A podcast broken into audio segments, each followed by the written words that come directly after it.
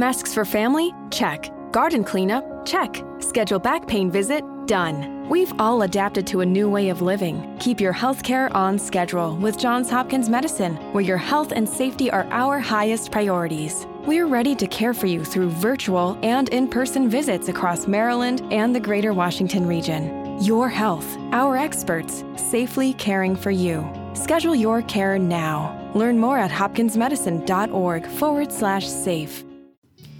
Hola, bienvenidos al podcast de Prepara tu entrevista de Una Felizmente. El día de hoy ya vamos a empezar con todo lo que tenemos que hacer en el momento que ya empezó la entrevista. Así que vamos a empezar.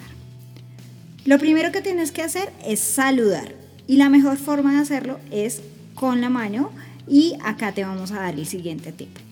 En este primer contacto necesitas dar la mano con firmeza, que es diferente que des la mano con fuerza.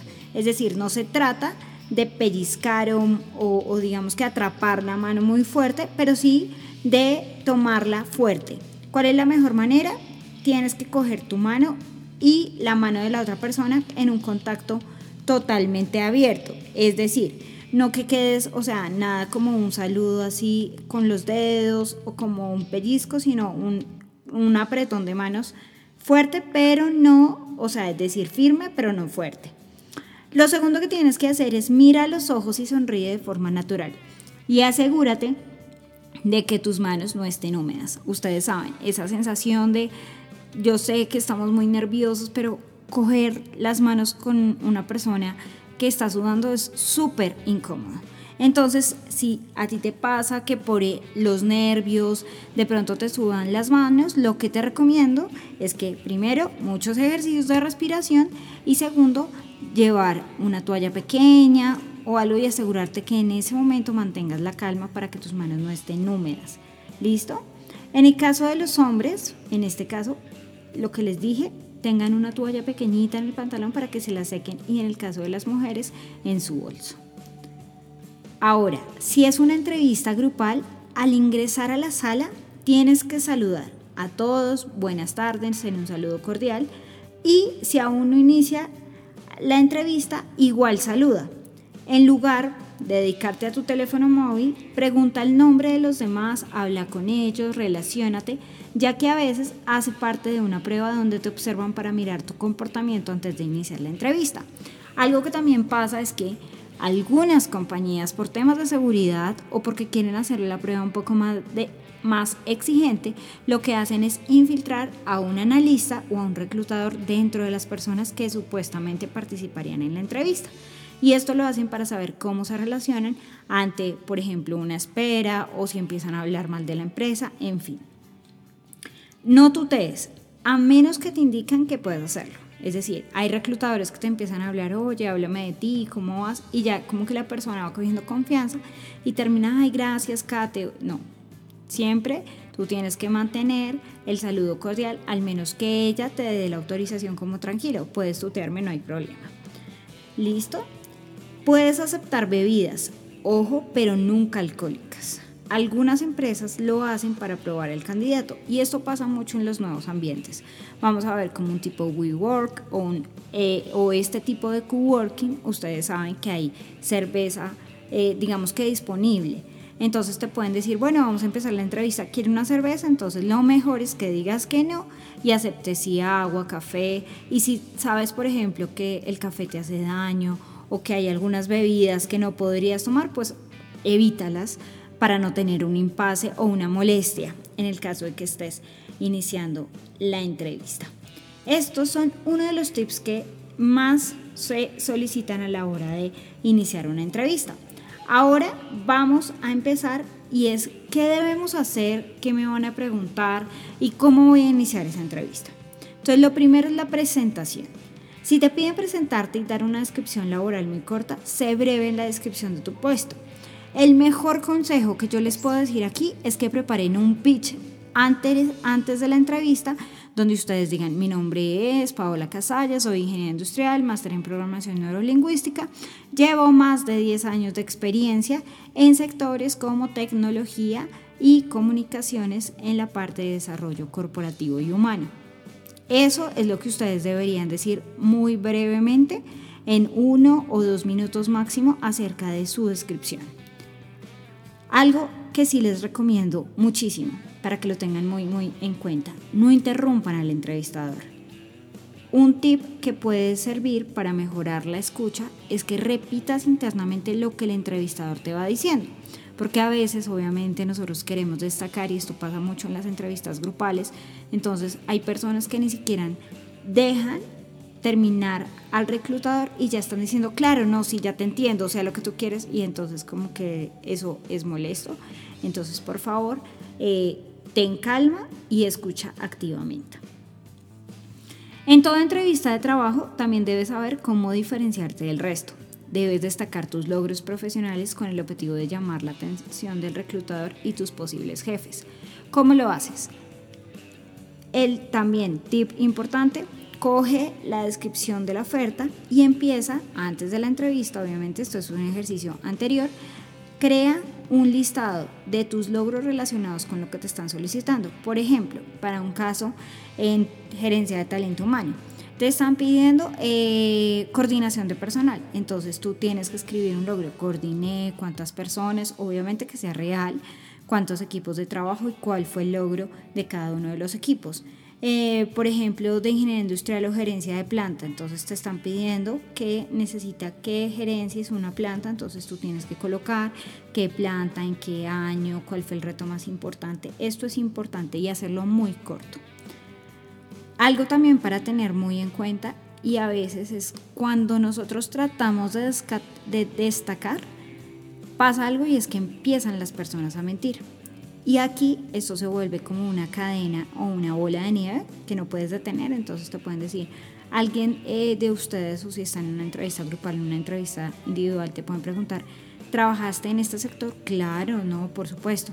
Dime qué hiciste. O sea, puede que te salga la primera mentira y la segunda, pero acuérdense que el lenguaje corporal, como los vimos anteriormente o en el anterior podcast, si no lo has escuchado, te invito a que lo escuches es que el lenguaje corporal delata la mentira. Entonces, si tú estás mintiendo, pues las personas se van a dar cuenta y posiblemente te van a seguir haciendo preguntas, haciendo preguntas, haciendo preguntas, hasta que definitivamente ya no vas a poder contestar. Entonces, pues esto te va a hacer perder la, eh, el puesto laboral o la oportunidad que tienes. Entonces, no mientas. Si te preguntan tus relaciones con los jefes anteriores y has tenido algún problema, debes decir la verdad. Y acuérdense de eh, que existe la verdad y la verdad. Y esto viene de un meme y es que hay verdades que hay que saberlas decir. Por ejemplo, yo puedo decir, no, tuve una, una jefe que era muy brava, ella me criticaba por todo y yo sé que ella me echó porque nunca nos pudimos entender. Eso puede ser la verdad, pero tienes que indagar y también autorreflexionar acerca de cuáles fueron los motivos. Puedes decir, diferente a esto es, en el cargo anterior tenía una jefe cuyo estilo de comunicación era diferente al mío y en muchas ocasiones no logré entender como las solicitudes y cuando me solicitaba algo yo se lo entregaba y no era lo que ella solicitaba, entonces tuvimos algunos percances porque la comunicación de ella no era clara. Entonces a veces pues obviamente no entregaba el resultado esperado y eso la molestaba. Entonces es saber decir las cosas de una manera diferente. No se trata de criticar, sino de más bien explicar las diferencias. Estás en el derecho de contar porque tuviste una mala experiencia pasada con tu jefe y lo más importante, que aprendiste de ello. Otro ejemplo donde las personas mientes, despidos. Y aquí un gran consejo. Si te han despedido, di la verdad. El despido no es el fin del mundo y no tiene por qué significar algo negativo en tu currículum. En ocasiones, los despidos tienen que ver con razones que van más allá del empleado. Por ejemplo, cambio organizacional, expiración de contratos, falta de presupuesto de la empresa o incluso el cierre de la compañía.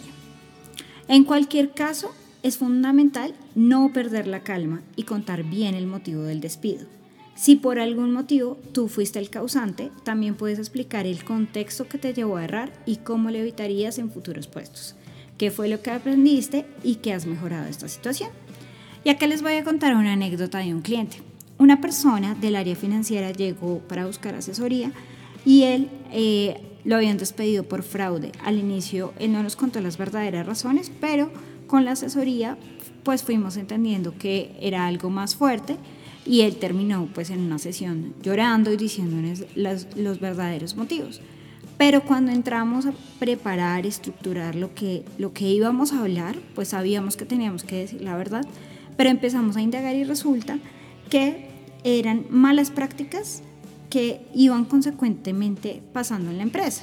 Entonces, ¿qué pasó? Por ejemplo, la primera vez él le dijeron, no, mira, tienes que hacer un giro del banco y había un procedimiento para hacer giros y autorizaciones. Y eh, no, digamos que eh, los jefes eran muy flexibles y le decían, no, no se preocupe, si algo yo le firmo algo y nunca le firmaron nada. Entonces al final él hizo un movimiento pensando que era el adecuado, lo regañaron obviamente y lo echaron y él, y él decía, ¿cuántas veces no hubo una mala práctica auspiciada por ellos y yo cometí un error para salvar el día, para pagar la nómina, para que no hubiera un sobregiro y me calificaron como fraude? Es también importante que sepas que se puede decir siempre las razones, pero cuando hay razones de fondo como que tú hiciste las cosas de mala manera o con ánimo de hacerle daño a alguien, pues eso sí digamos que es algo que es muy difícil de, poder explicar en una entrevista. Entonces, eh, en este caso, pues de nuestro, de nuestro cliente sabíamos que él trató de ayudar a una empresa que tenía malas prácticas y pues terminó perjudicado, pero sí es importante que nunca mientas, porque si mientes, acuérdate, se nota. Acá también importante al inicio de una entrevista hay una pregunta clásica y digamos que fija cuando las personas están buscando empleo y están trabajando y es cuáles son las razones del cambio. Así que si estás trabajando, explica por qué quieres un cambio. No solamente digas que simplemente buscas un cambio laboral para nuevas oportunidades, sino véndete y explica que quieres crecer, ascender, que ya has cumplido tu ciclo actual en la empresa y te gustaría asumir nuevos retos.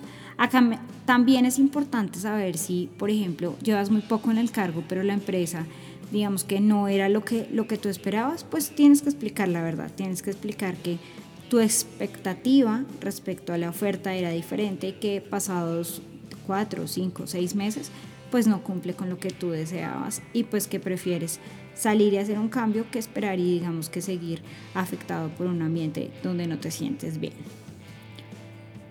Otro tip, gestione sus referencias laborales. Ya sabemos y como lo decíamos antes, en el currículum o hoja de vida no es necesario e incluso nosotros no recomendamos poner referencias laborales, pero en algunas entrevistas sí te piden colocarlas en formatos propios de la compañía y es importante que tengas los nombres y teléfonos a la mano. Es decir, así tú no necesites referencias para una hoja de vida, sí deberías tener un listado de las personas que van a hacer tus referencias laborales y profesionales para que en el momento que estés en un proceso de selección puedas dar nombres de personas que puedan dar excelentes referencias sobre ti. También tips y lo que no deberías hacer es no uses palabras rebuscadas me acuerdo mucho que en un proceso de selección que hice hace muchos años en una empresa, una persona llegó con una, con una palabra súper rebuscada, era como relogísticamente, o sea, era una palabra que no existía. Y me acuerdo que el jefe le pidió la definición de la palabra.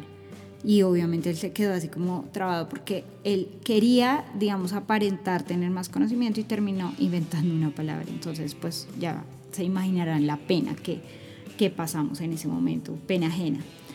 No respondas también con evasivas o dudas ni con monosílabos. Eh, cuéntame, ¿tienes experiencia en este campo? Sí. No, o sea, tienes que responder, sí, mira, tengo más de cinco años de experiencia en este tema, esto y esto, haciendo uno, dos, tres. Tienes que tenerlo preparado. Por eso, un ejercicio muy importante es hacer una preparación previa de la entrevista. No se trata de llegar, ay, sí, me llamaron, ¿cómo se fue? Sino de saber cuáles son tus fortalezas, cuáles son tus logros, de esos logros, qué logros específicos hiciste con números. No esperes demasiado tiempo para responder. Recuerda que tienes que ser claro, conciso y también rápido. Estás con el tiempo del entrevistador. Así que si te preguntan, bueno, cuéntame de una experiencia específica y tú contestas, pues recuerdo, mm, sí, yo tengo experiencia. Mm, no estás diciendo nada y le estás haciendo perder tiempo al reclutador y posiblemente a la persona que puede ser un directivo que te está entrevistando. No utilices tampoco expresiones tajantes como siempre o nunca. Y utilices muletillas como o sea, este, bueno. ¿sí? Esto pues le quita fuerza a tu pitch y a tu conversación con el reclutador un tip súper importante. Muestren entusiasmo para el trabajo, pero ojo, no lo supliques. Es decir, ¿estás interesado en el trabajo? Claro que me interesa. Este trabajo está relacionado con lo que vengo buscando, eh, tiene relación, si es lo que quiero, es mi proyección. Pero, ay, por favor, ayúdeme, necesito el trabajo. No, o sea, muestra interés, pero con mesura. No hables nunca mal de las empresas en las que has trabajado, ni de los jefes ni de los compañeros. Se ve terrible y denota una falta de empatía y de inteligencia emocional de tu parte. No te niegues a responder preguntas, excepto que estén relacionadas con cosas específicas de tu vida laboral, como cuéntame, y, también el tono, ¿no? Es como tienes eh, una relación sentimental en este momento. Puede ser una pregunta normal, pero depende cómo te lo hagan. Hemos recibido algunos comentarios de chicas que son acosadas en entrevistas. Así que ten cuidado y si es una eh, pregunta relacionada con un tema específico como tu sexualidad o eso, no las debes responder y al contrario, pues debes denunciar este tipo de actitudes. Sé muy positivo en tus respuestas. No digas, acabo de terminar mis estudios y no tengo experiencia profesional. Más bien, enfócalo de otra manera. La respuesta correcta para este ejemplo sería, estoy disponible para trabajar y dispuesto a poner en práctica todos los conocimientos que he adquirido durante mis estudios. Al final, pregunta algo que demuestre interés por el trabajo. Por ejemplo, cuéntenme cómo mide los resultados acá en cuanto a desempeño o cuéntenme acerca de qué desafíos o barreras pueden encontrar en este empleo. Eso habla muy bien de ti, prepara las preguntas si tienes dudas, excepto el salario, es el momento de decirles. En el próximo podcast hablaremos de las preguntas frecuentes y de las preguntas difíciles, pero pues en este lo único que les digo acerca de su salario es que es recomendable que antes de ir a la entrevista, es decir, en el momento que usted recibe la llamada, por favor pregunte la aspiración salarial para ver si se aplica o se adapta a lo que tú estás buscando y no hacer perder el tiempo del reclutador ni tampoco tú perder tiempo.